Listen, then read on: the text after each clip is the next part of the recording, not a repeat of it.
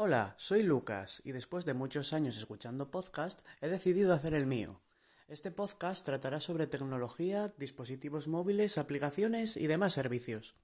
Buenas, hoy os vengo a comentar sobre un terminal que es el Xiaomi Redmi Note 9S, el cual en relación calidad-precio es uno de los mejores terminales de la actualidad, ya que sus características en comparación con el resto de la gama media, porque este es un producto que abarca dentro de esta gama, por unos 229 euros, he visto en Amazon incluso por 224 y en términos de pantalla y batería resalta por encima de la media de la gama media, valga la redundancia.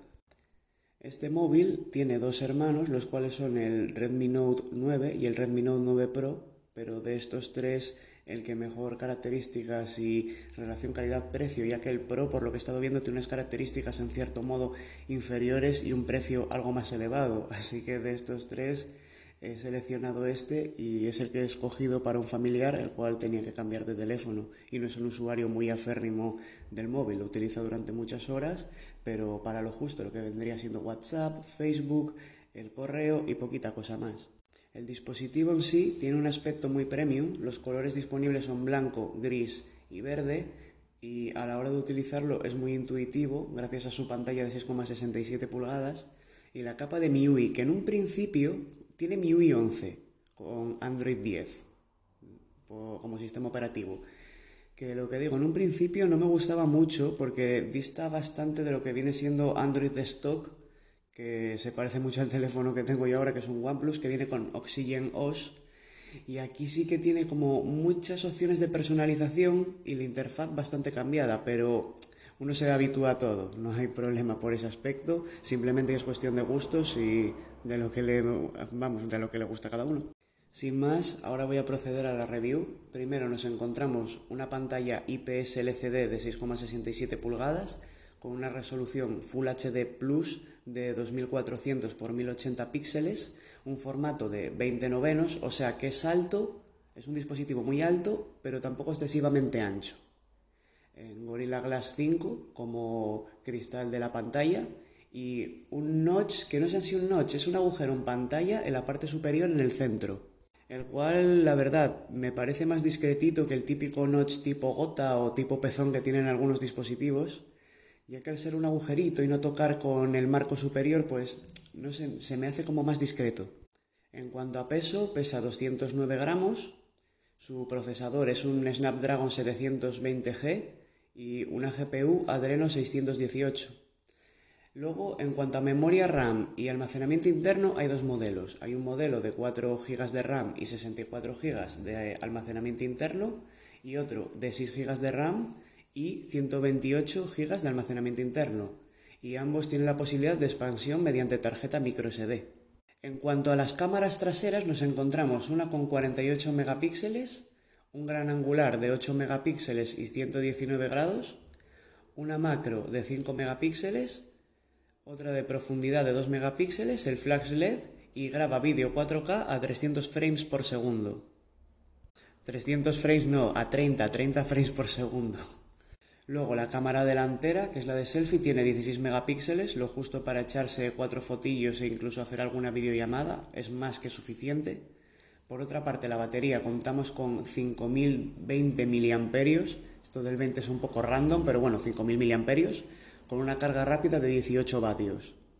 Sistema operativo, como había dicho antes, eh, Android 10 con la capa de personalización de Xiaomi que es MIUI 11.